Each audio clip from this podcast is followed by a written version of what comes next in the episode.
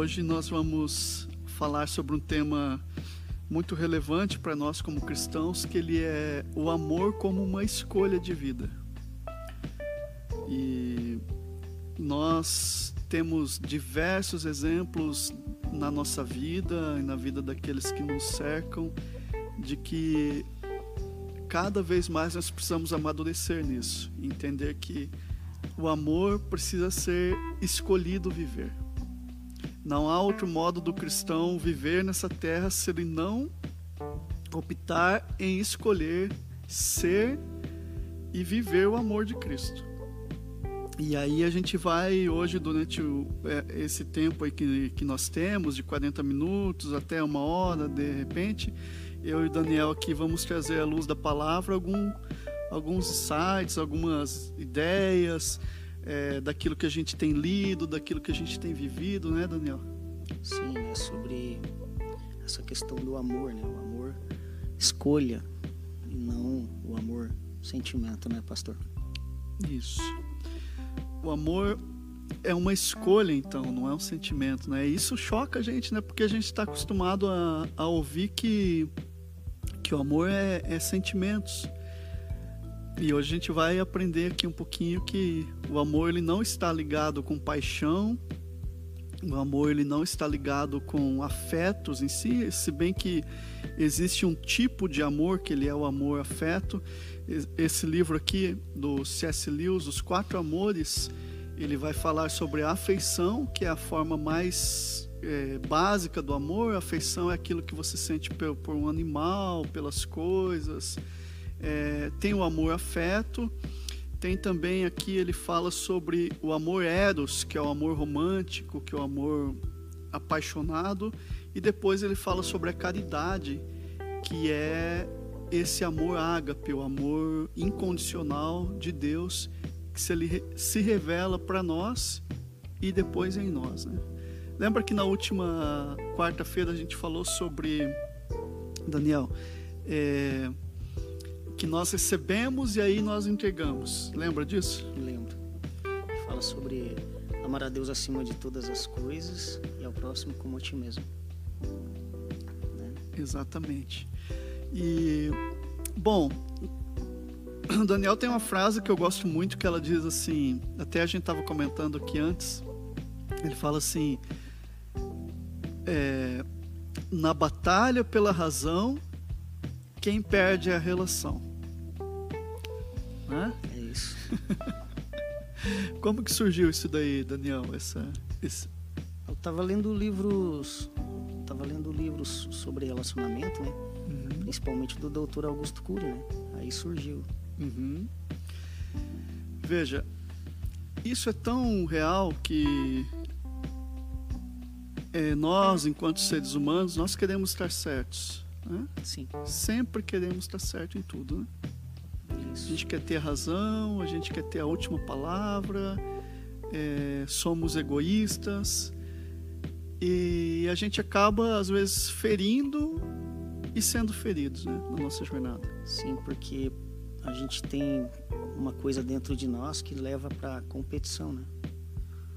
E parece que a gente tem que sempre vencer. E às vezes no reino de Deus o vencer é perder. e o perder é ganhar, né? E aí complica, né? E aí Daniel? complica. Às vezes a gente tem que abrir mão de algumas coisas, né? Uhum. Principalmente do orgulho e do ego. Sim. E quando a gente vai vivendo e vai conhecendo a pessoa é, com mais afinco, é como aquele casamento, né? Que ele começa na paixão, ele começa na, na euforia, muitas vezes, né? O que que acontece? Vamos lá, vamos fazer esse exercício. É, quando você está namorando, você não vê o defeito, né? Não. As pessoas até falam, as amigas das mulheres falam, mas como você está namorando esse cara? Ou o cara fala, mas como está namorando essa menina? Você não vê que ela tem isso? Ou a família quer dar um alerta e tal. Mas a pessoa está como? Ela está cega. Cega. A paixão, né? Paixão. A paixão cega. Cega. E eu acho legal que o C.S. Lewis ele escreveu que a paixão amorosa é a fagulha que faz com que a máquina do casamento entre em funcionamento. Mas o que vai fazer com que o casamento dure para sempre é a obediência, é o compromisso. O comprometimento, né? Comprometimento. E aí, é, conforme os, o, o, tempo, os dias vão passando, é, parece que a paixão vai acabando, a paixão vai, vai esfriando, e o, que, e o que fica e o que tem que ficar é o amor, né? E, é, só que aí, nesse meio tempo, quando a paixão vai esfriando, e até na semana que vem a gente vai falar sobre isso, a partir da quarta-feira, você manda a nossa live para casais, enfim, para pessoas que você sabe que está com dificuldade no relacionamento, que a gente vai falar sobre as cinco linguagens do perdão. Né? Então, isso aqui que eu estou dizendo hoje é baseado nas cinco linguagens do amor, que ele diz que o Dr. Gerd Chapman fala isso, que essa paixão vai, vai definhando, vai acabando, e aí você começa a enxergar os defeitos do outro. E isso não só no casamento, como também na nossa, nas nossas amizades. Quando a gente começa as nossas amizades com outras pessoas, a gente fica deslumbrado. Muita gente começa a falar igual ao outro, não é assim? Começa a se vestir a partir da influência do outro, porque ele acha legal. Mas passa os dias, o que, que acontece? Aquela, aquela euforia acaba e a gente começa a ver os defeitos e os espinhos, e a se espinhar. se espinhar. É muito legal isso porque as pessoas tendem a adorar pessoas, né? Aí lembra aquele filósofo que você me mostrou lá, que tá falando do guru lá? Qual que é a primeira qualidade do guru? Ele sai fora rápido. Uhum. Ele fala assim, ele sai fora rápido, porque se você conviver com ele, você vai saber que ele é um ser humano igual a você, tem defeitos igual a você. E o que te faz pensar que uma pessoa, às vezes numa palestra de uma hora, vai resolver problema que você há 50 anos convive com resolver. ele e não consegue resolver. Quer dizer, ele conhece você melhor do que você? Não conhece. Não né? conhece. Mas a gente sempre fica esperando uma mágica, né? A gente sempre fica esperando uma mágica. E aí complica. Então veja só. Aí a gente é, tem uma frase que diz assim do John Donne: é, que os nossos afetos não nos matem e nem morram. E nem morram. Então o que que acontece nisso daí? Os nossos afetos, a nossa. Eles podem nos matar. E mas ao mesmo tempo a gente tem que ter cuidado para eles não morrerem pelo outro. Esse é um desafio do cristão. Ao mesmo tempo que eu não te sufoco, eu também não posso, entende? Não o desgostar mais de você. Eu não posso te sufocar, uhum. mas também eu não posso me anular por você. Senão Isso. seria você que estaria me sufocando. É necessário existir um equilíbrio na relação. Como Jesus disse, levai as cargas uns dos outros e assim cumprireis a lei de Cristo. Uhum. Né? Isso mesmo. É isso, a gente tem que tomar cuidado e não sermos pesados para o outro. Isso. Né? É, você que está assistindo aí, comenta, deixa o seu comentário aí. A gente vai procurar num bate-papo aqui, procurar é, na medida do possível, né? Se nós soubermos ou podemos falar algo para você das tuas inquietações, deixa aí no comentário aí que a gente vai procurar respondê-los da palavra de Deus. Pois bem, eu gostaria de ler um texto bíblico que está como plano de fundo da nossa conversa, que ele está em 1 Coríntios 13, é, do versículo 4 em diante, tá? E ele diz assim, ó: O amor é paciente, o amor é bondoso, não inveja, não se vangloria, não se orgulha, não maltrata, não procura seus interesses, não se ira facilmente, não guarda rancor. O amor não se alegra com a injustiça, mas se alegra com a verdade. Tudo sofre, tudo crê, tudo espera e tudo suporta. Então, quando a gente começa a ler o amor, ele está tendo uma definição aqui do amor. Então ele diz assim: o amor é paciente. E agora, Daniel? O amor é paciente, o amor não se irrita. E como que a gente fica nessa história? A gente deve escolher se controlar, mesmo estando irritado. A gente deve escolher amar, mesmo sem se sentir amáveis. Isso é fácil? A gente precisa de quem? Do amor para isso. Que é quem? Jesus Cristo. Porque a palavra fala. É, maior é o homem que domina o seu espírito do que aquele que domina sobre uma cidade inteira. Então o amor, ele é uma pessoa. Sim. O amor ele é Jesus Cristo. Sim. É isso? É. E, e, um, e os aspectos dessa pessoa é ser paciente, Uhum. é ser bondosa. O que mais que ele tem a definição aqui? Ele é, olha, ele não tem inveja, ele não bate no peito falando eu sou o cara, eu sou bom, eu sou isso, eu sou aquilo, até porque a- ele não se orgulha, né? Ele não tem orgulho, ele não é, extravasa o seu orgulho, ele não maltrata ninguém. Outro aspecto, ele não procura seus interesses e ele não se ira facilmente e ele não guarda rancor. Cara, isso daqui, olha, gente, que desafio para nós como cristãos. Desafio. Porque tudo isso daqui está muito, parece que é antagônico àquilo que a gente vive no nosso dia a dia. Parece que está aqui o ideal de vida do cristão, o ideal de amor, o ideal de viver, e a gente, dia após dia, a gente vai sofrendo, apanhando da vida. Deus vai permitindo situações no nosso caminho, no nosso caminhar, para que a gente aprenda muitas vezes a duras penas. a duras penas. Eu acho legal que você falou aí, o amor não bate no peito. Lembra que no começo a gente falou sobre a competição? Uhum. Ou seja, quando a pessoa fica falando muito dela, ela acaba gerando no outro uma mágoa, alguma coisa, porque está incitando o outro a competir com ela. Ah, eu sou melhor que você. Tipo, é tipo isso. A comparação também é prejudicial. O amor não faz isso. Porque pra, para o amor, que é Deus, cada um é único e singular. Então, a chamada de Jesus Cristo é que cada um busque sua responsabilidade pessoal e busque encontrar o seu tesouro. Tirar todo o entulho, ou seja, é, como está escrito lá em Lucas, que o reino de Deus ele não vem com aparência exterior. O reino de Deus está entre vós. E, mas para a gente manifestar o reino de Deus, a gente às vezes é preciso ir contra os nossos desejos mo- momentâneos. Contra os nossos princípios, até contra Até. aquilo que a gente pensa que é o certo. A gente acha ou pensa. Às vezes é preciso engolir seco, contar até 20, 30, 100, não sei. Mas procurar dar passos em direção a esse amor, que é Jesus. Porque a palavra fala assim que Deus nos amou primeiro. Ele já nos ama, independente do nosso pecado, ele já nos ama. Ele, inclusive, Jesus veio e morreu pelo pecador. Mas hoje somos nós que devemos dar passos em direção a esse amor, para que nós também o amemos, Sim. né? E como eu disse que a gente vai aprendendo a duras penas, antes aqui de começar a live, eu fui fazer esse cafezinho aqui, tá? Pra ó, você é meu convidado a vir tomar esse muito, café aqui Muito bom o comigo, cafezinho, muito bom mesmo. Vou até pôr um pouquinho mais aqui. Mas antes de, de começar essa live aqui, é, eu fui passar o café lá dentro. E uma pessoa me ligou. E até um testemunho.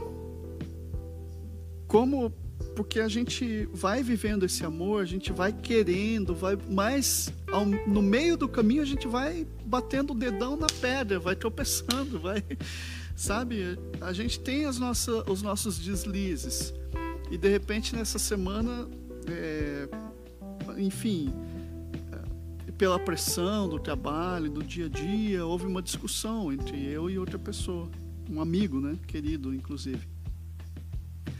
E bem por fim, a gente depois disso conversou, mas não tocamos mais nesse assunto, né?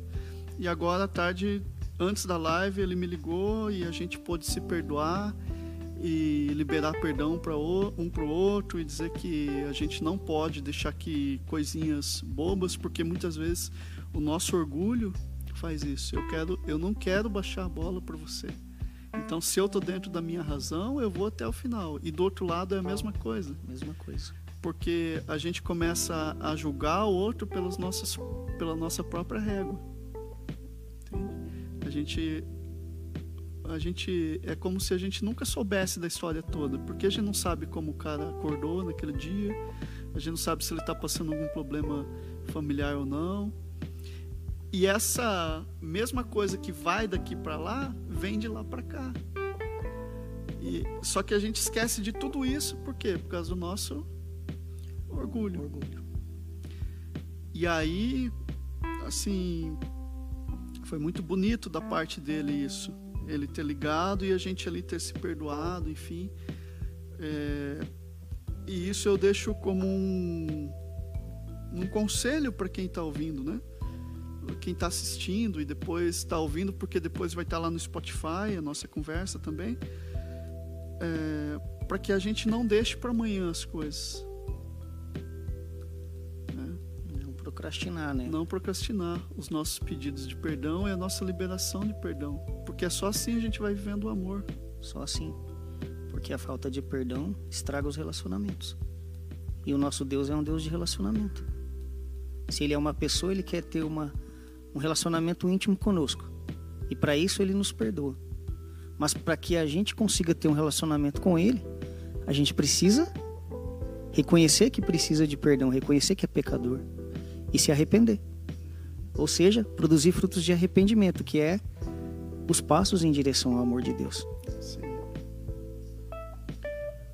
Olha só, isso é importante que você falou, reproduzir os frutos de arrependimento, arrependimento que, é, que são os nossos passos que nós damos em direção a Deus. Isso. Então veja só, ele vai dizer que o amor sofre, o amor crê. Então, se nós dizemos que nós temos a Cristo, Cristo é a encarnação do amor. É a, o, o Jesus Cristo na terra é a personificação do amor. Ele é aquela pessoa que não só o nosso redentor, mas é aquela pessoa que viveu no dia a dia traições, viveu no dia a dia é, muitas coisas que fizeram com que ele exercesse o amor. Então, vai no dia a dia exercendo a paciência, vai no dia a dia procurando não se irar, vai no dia a dia, por mais que tudo em volta da gente converja para que a gente peque, para que a gente se ire, para que a gente se revolte, para que a gente fique nervoso, mas ainda assim o, o crente, o cristão, ele precisa de certa forma ir aprendendo e amadurecendo. É fácil isso? Não. Não. Isso é um exercício, como eu disse na live passada, é um exercício diário, é um exercício profundo. Quando Jesus se retirava para os montes, o que ele estava fazendo? se reciclando, se limpando com Deus, buscando a Deus essa força para lidar, para cumprir a missão dele. Né? Então, o amor de Deus, ele é mais que a gente é, vir, vir aqui e satisfazer os meus desejos, buscar os meus desejos, buscar o meu sonho. O amor de Deus, na verdade, ele é ele é na obediência. Por exemplo, Jesus ele veio para cumprir uma missão e não para cumprir, para satisfazer os desejos dele. Porque um dia ele orou, ele estava angustiado e ele orou assim: Pai, que seja feita a tua vontade, não a minha. Ou seja, se possível, afasta de mim esse cálice, mas que seja feita a tua vontade e não a minha. E às vezes a gente é, anula o amor porque a gente tá tão egoísta que quer só satisfazer os nossos desejos e a gente não respeita os desejos do outro. A gente tem que aprender a, a satisfazer os nossos desejos respeitando os limites do outro. Sim. eu quero mandar um abraço para Luciane, para Márcia, para Virna Lins, que é uma amiga nossa lá de Belém do Pará. Tá longe, hein, Virna? Mas obrigado aí. Acho que eu não mudei a câmera aqui. Esse.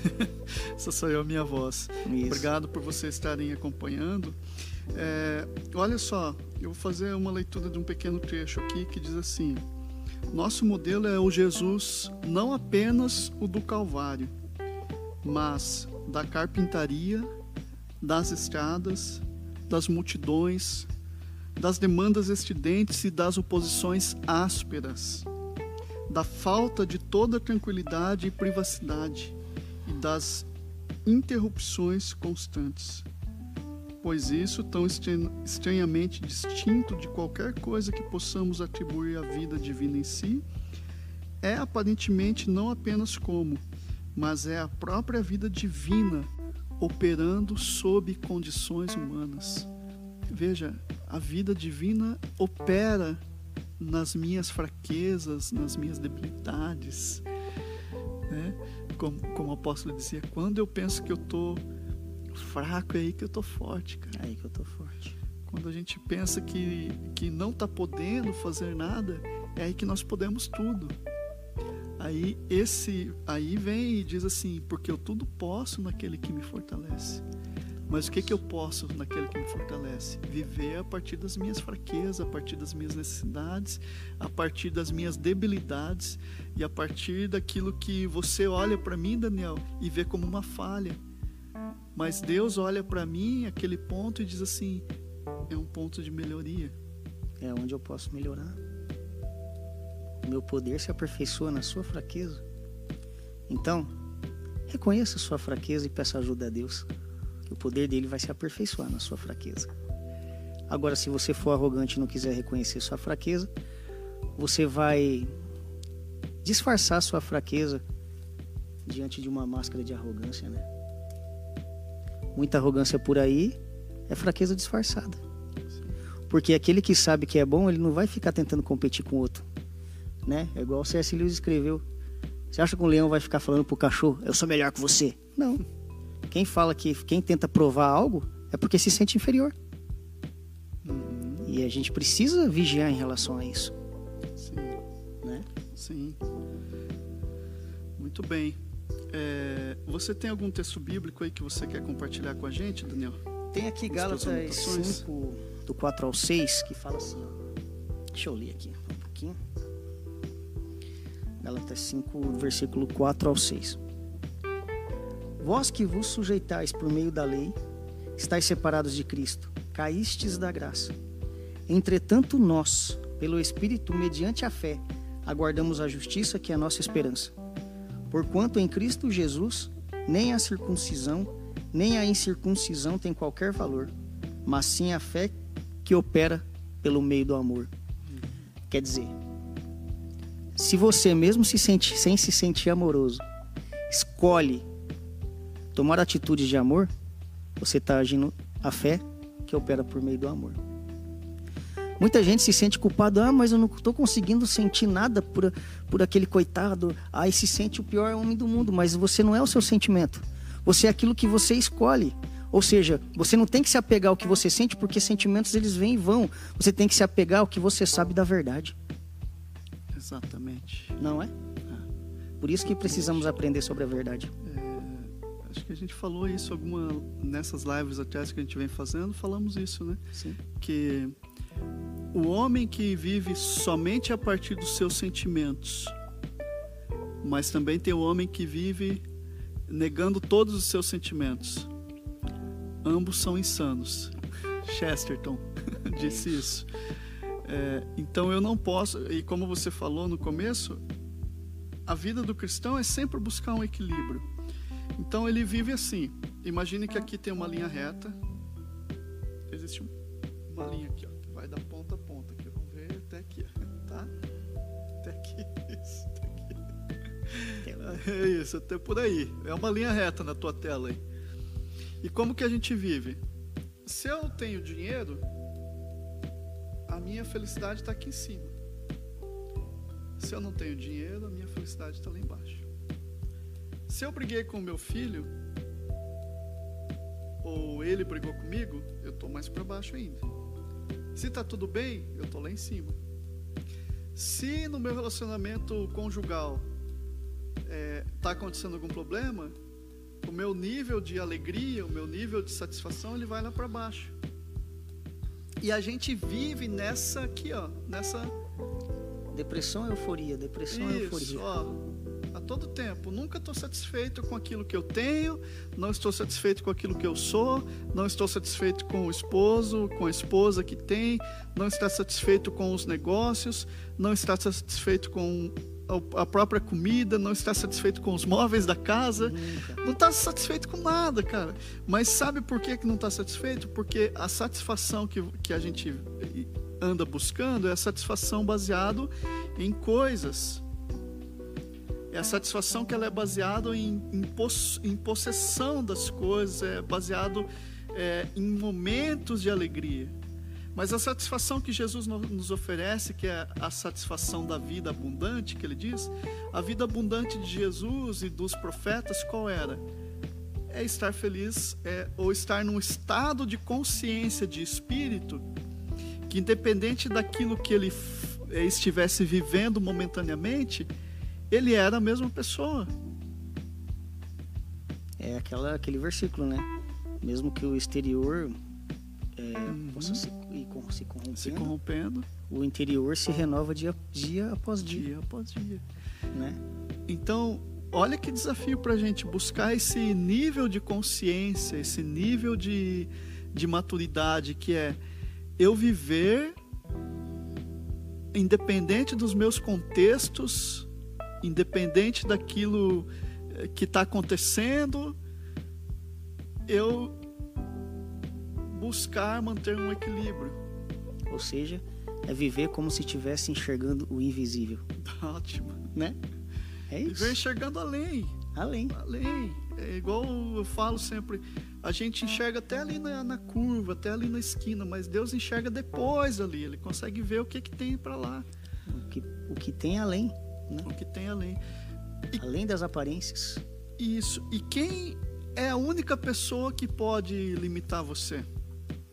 Quem é a única pessoa que pode limitar o, o Daniel?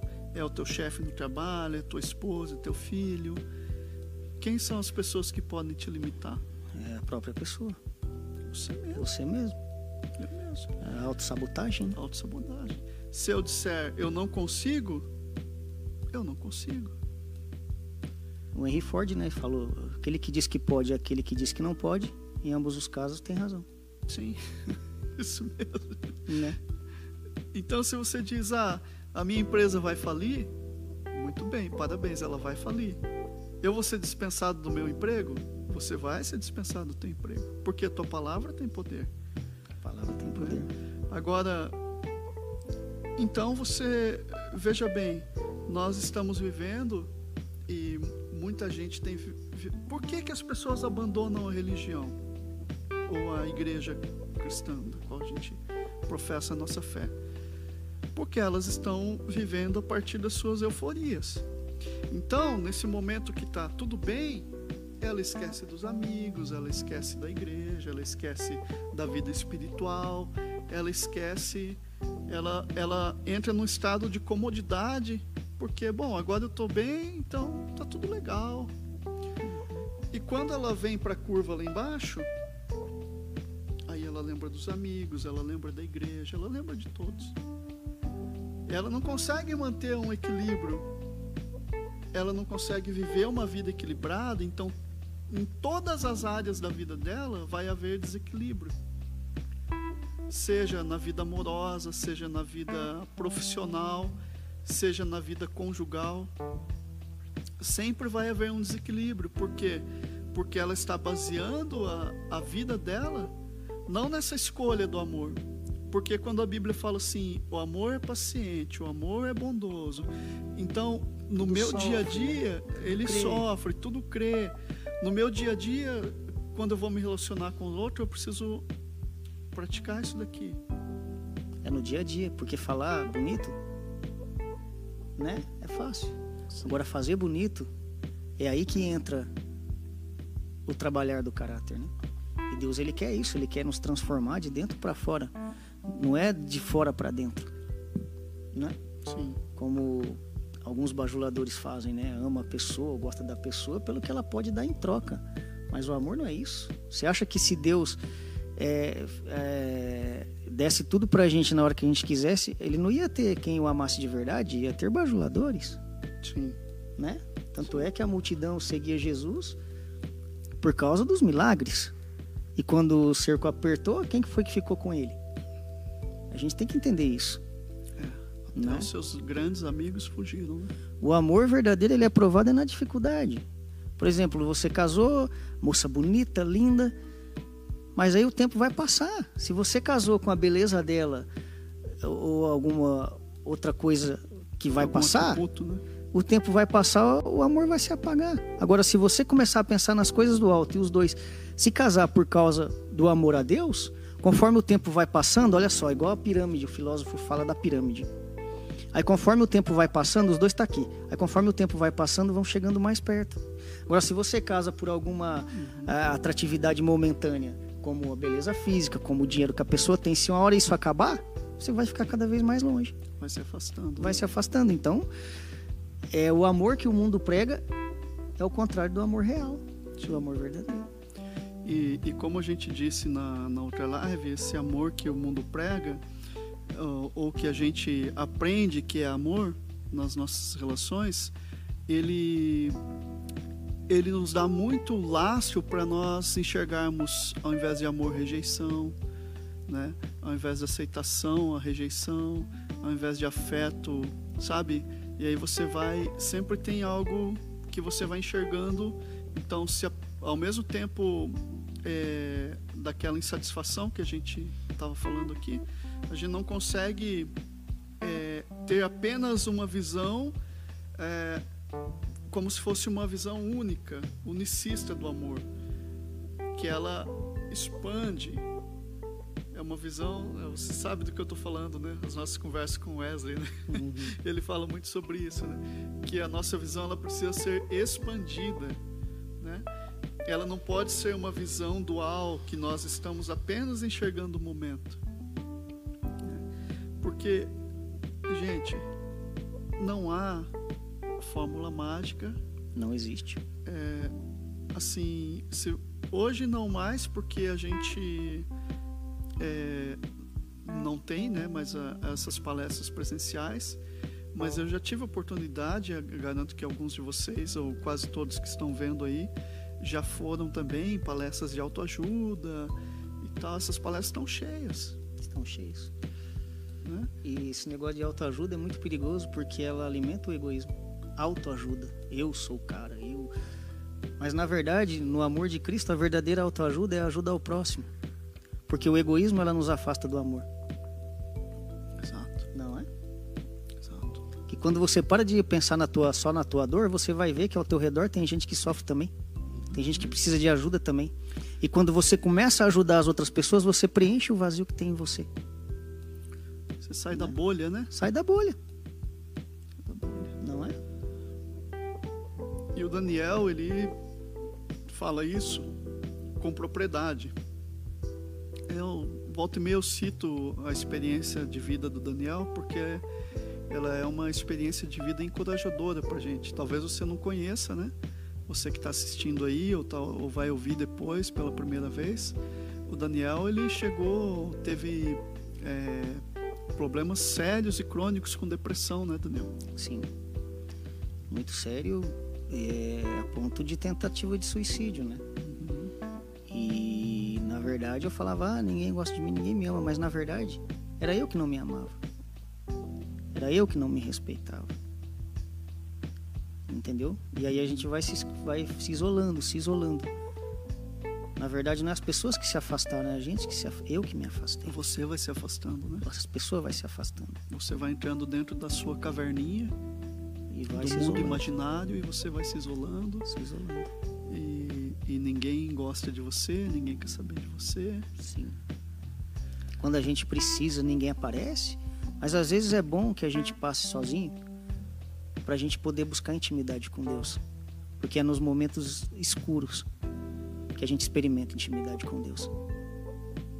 Porque daí eu comecei a buscar a Deus, orar, a ler a Bíblia, busquei ajuda na medicina, tomei os remédios, comecei a vir na igreja, buscar mesmo, orar, aprendi a meditar, né? Fazer meditação, a ficar calmo. E aí, conforme eu fui mudando, ao redor também foi mudando. Então o problema não estava nas pessoas. Eu precisava jogar o entulho fora. E ao invés de transferir a culpa, eu assumi a culpa, eu assumi a responsabilidade a da responsabilidade, minha vida. Né? né? Por que, que muitos não aceitam Jesus? Porque Jesus, ele é aquele que te convida à responsabilidade pessoal. E as pessoas estão buscando um, um herói, um milagre, uma fórmula mágica que salve ela. Mas na verdade, Jesus, que é o verdadeiro Salvador, que é o amor, ele está dentro de você, mas você precisa tirar o entulho e você assumir sua responsabilidade pessoal. Por quê? Porque o reino de Deus está dentro de você. A palavra fala que é, você é templo e morada do Espírito Santo. Mas aí é você que tem que dar passos em direção a esse amor. Como diz a palavra, resisti-vos ao diabo e ele fugirá de vós. Uhum. Eu resisti. Eu falei assim: se for verdade o que está escrito na tua palavra, se Jesus já venceu por mim, eu não aceito mais isso. Foi fácil? Foi de um dia para o outro? Não. Até hoje existem batalhas espirituais e batalhas na mente também. Mas a gente tem que se posicionar na palavra. Eu fiz uma lista de confissão baseada na palavra e toda vez que vem um pensamento negativo, eu já combato na hora com a confissão da palavra. Por quê? Porque o pensamento na hora é fácil de você vencê-lo. Agora, se ele penetra e começa a fazer parte das suas emoções, daí já complica mais. Então a gente tem que aprender a fazer esse exercício. Mudança de hábitos, mudança de atitudes. A psicóloga falou: põe o tênis, deixa o tênis do lado da tua cama, não pensa. Acordou, vai fazer uma atividade física, muda a tua alimentação, muda a tua vida. Mudou minha vida. Hoje eu sou uma, uma nova pessoa. Sim. Um novo nascimento. Sim. E estou aprendendo todo dia. Né? Ah, agora eu sou perfeito. Não, eu não sou santo. Quando a gente aceita Cristo, a gente não, não vai ser santo de um dia para a noite a gente vai sendo santificado.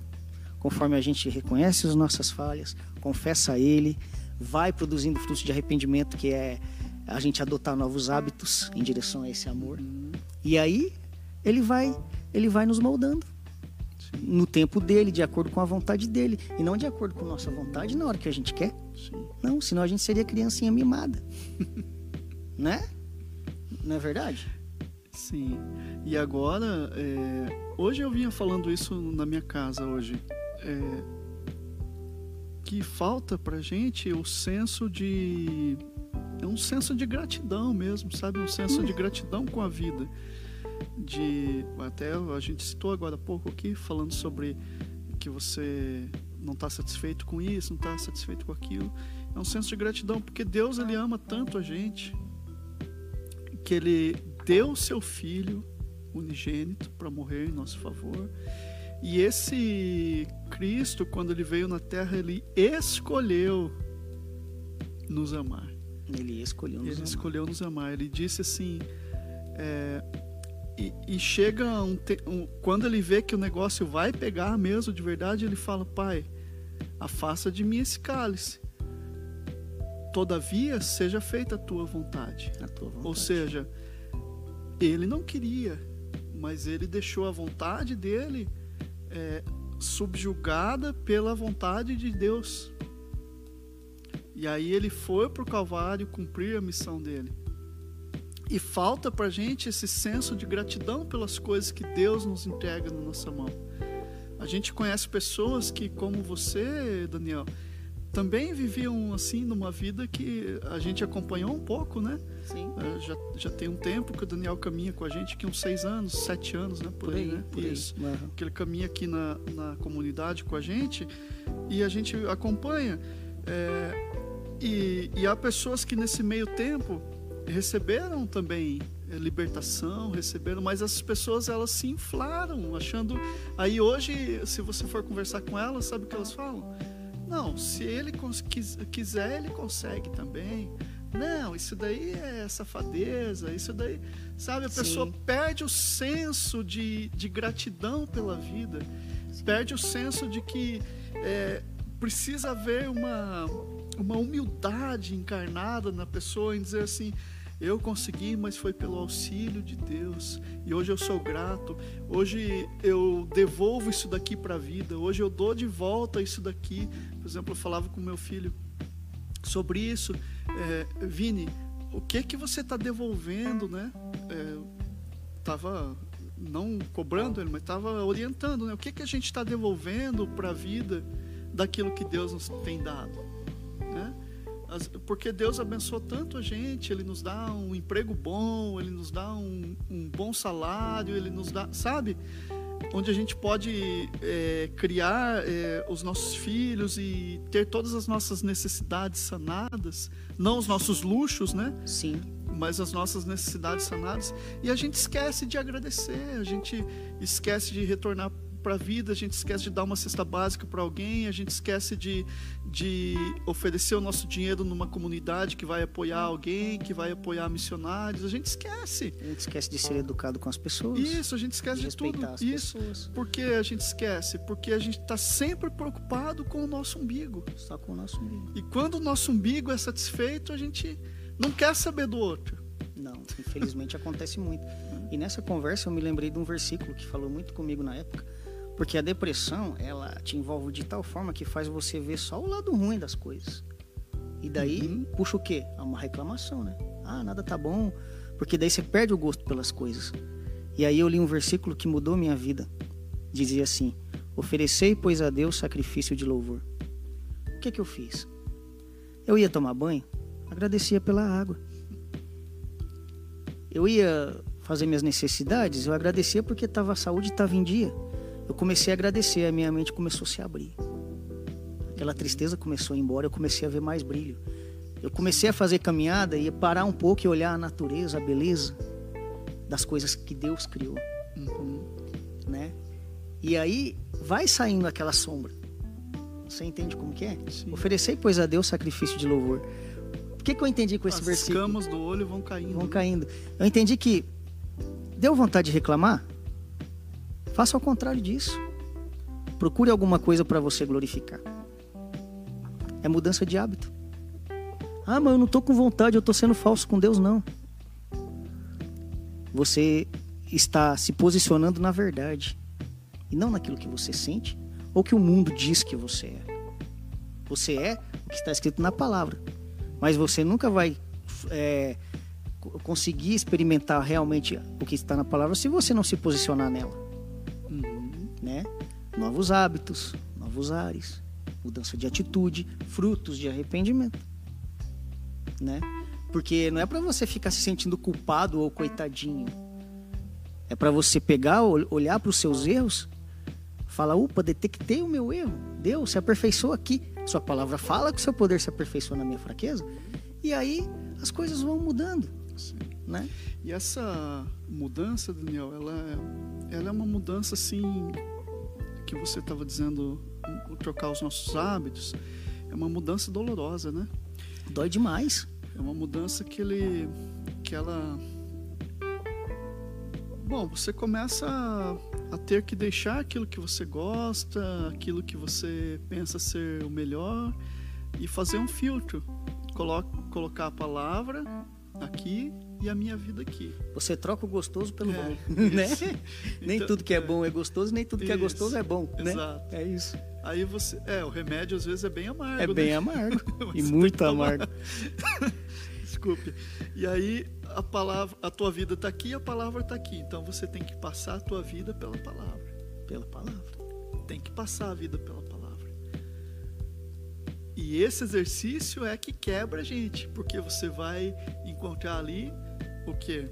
Jesus dizendo: Olha, eu não posso fazer isso ainda com você, porque você ainda está pensando com a sua mente do passado, que é onde ele fala sobre o, o odre novo.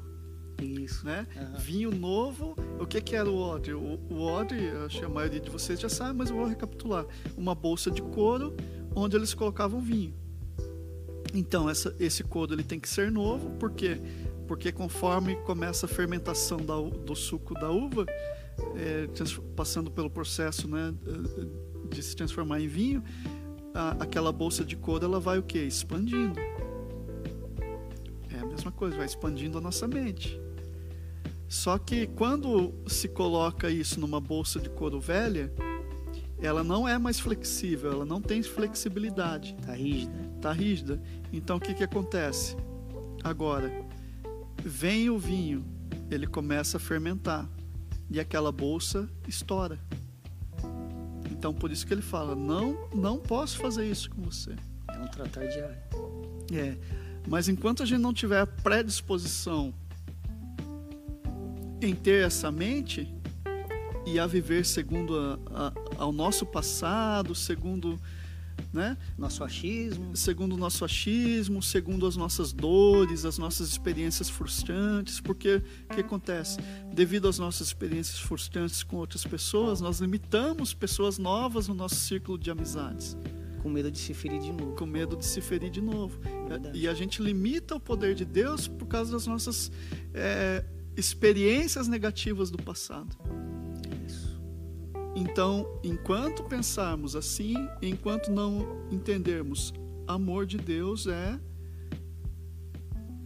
para aplicarmos na vida esse amor é uma escolha. É uma escolha. Então, todo dia eu vou, eu preciso saber que nesse dia vai ser difícil, nesse dia eu vou ter os meus desafios, eu vou conviver com pessoas difíceis, mas como o filósofo Daniel Oliveira fala assim, é, as pessoas difíceis e complicadas é que, é que testam a grandeza do nosso amor, não é isso É que isso você aí. fala? É. Tá vendo só? Então, são as pessoas difíceis e complicadas que testam a grandeza do nosso amor. E aí a gente apanha ouvindo essa frase. Por isso que a gente tem que buscar a força dentro de nós. E largar de mimimi, né? Porque a palavra fala: resistivos de toda a armadura de Deus, para que possais resistir no dia mau. Né? Uhum. Então a gente precisa buscar Deus para poder resistir. Porque Jesus Cristo falou, né? Sem mim nada podeis fazer. Uhum. Exatamente. Não é verdade? Sim. Bom, gente, nós vamos nos encaminhando para as nossas considerações finais. Eu quero agradecer a cada um de vocês que, que nos acompanharam, ao Daniel mais uma vez, né? Ele já vai trazer ali também. E, e na quarta-feira eu quero convidar você que a gente vai mergulhar um pouco mais no perdão. Nós vamos mergulhar é, a, a- a- primeira é, fase disso vai ser assim, por que, que eu preciso perdoar? Tá? Nós vamos debater sobre isso na quarta-feira, por que preciso perdoar. Então, é, te encorajo, você mande para um conhecido, né? A gente vai ter lá no Spotify depois também. Eu vou mandar o link depois, deixar aqui fixado na, nesse vídeo aqui. Ou no WhatsApp, você que que tem acesso ao meu WhatsApp, eu posso enviar para você, para você compartilhar para outras pessoas, né? Esse esse vai estar lá no formato áudio, mas é muito importante e assim a gente vai difundindo a palavra, difundindo aquilo que nós temos aprendido, vivido, aprendido, Aprendido. apanhando. e- É, e às vezes a aprendizagem é amarga, né? É, Dói. Exatamente. Porque acho que a maior dor é quando, tipo, eu tava vendo um livro, lendo um livro, daí, tipo, hoje, hoje em dia as pessoas elas gostam de, numa discussão, uma querer ser melhor que a outra. Uhum. Daí no livro tá escrito assim, da Joyce Meyer, tá escrito assim: quando você se deparar numa discussão com alguém, não discuta. Primeiro, converse com Deus e pergunte para Ele se o problema da discussão está com você ou está com Ele. Se estiver com você, seja humilde para reconhecer e mudar. É tipo assim, mais ou menos isso, entendeu? Porque às vezes fica numa discussão tola, não acaba nunca. Uhum. Porque na verdade, a conversa, uma discussão, um debate, bom, é pra gente crescer em conhecimento para melhorar, né? Uhum. Não para ficar um querendo ser melhor que o outro. É. Pra dizer, ah, eu, eu, eu sou mais inteligente que ele, eu sou mais que ele. né? Vai nada a ver isso daí. Pra gente não se perder em discussões tolas, né? Exato. Então é isso. Obrigado, Daniel. Deus abençoe a cada um de vocês. E nos vemos então na quarta-feira com mais uma live nossa, o, o Diálogos sobre o Evangelho. Então nós estamos aqui conversando sobre o Evangelho. Não é uma aula, não é um culto, é uma conversa singela entre dois amigos. E que bom ter você aí também nos comentários e compartilhando isso com a gente, compartilhando seu tempo. Deus abençoe você, que essa semana seja uma semana de bênção, de vitórias e que você lembre disso. O amor é uma escolha. Vamos escolher viver segundo Jesus Cristo, que é o verdadeiro amor. Se apegar àquilo que você sabe da palavra de Deus. E não àquilo que você sente. Amém. Amém. Se, pe- se apegar ao eterno e não ao passageiro. Isso mesmo. Deus abençoe, gente. Fiquem na paz de Deus.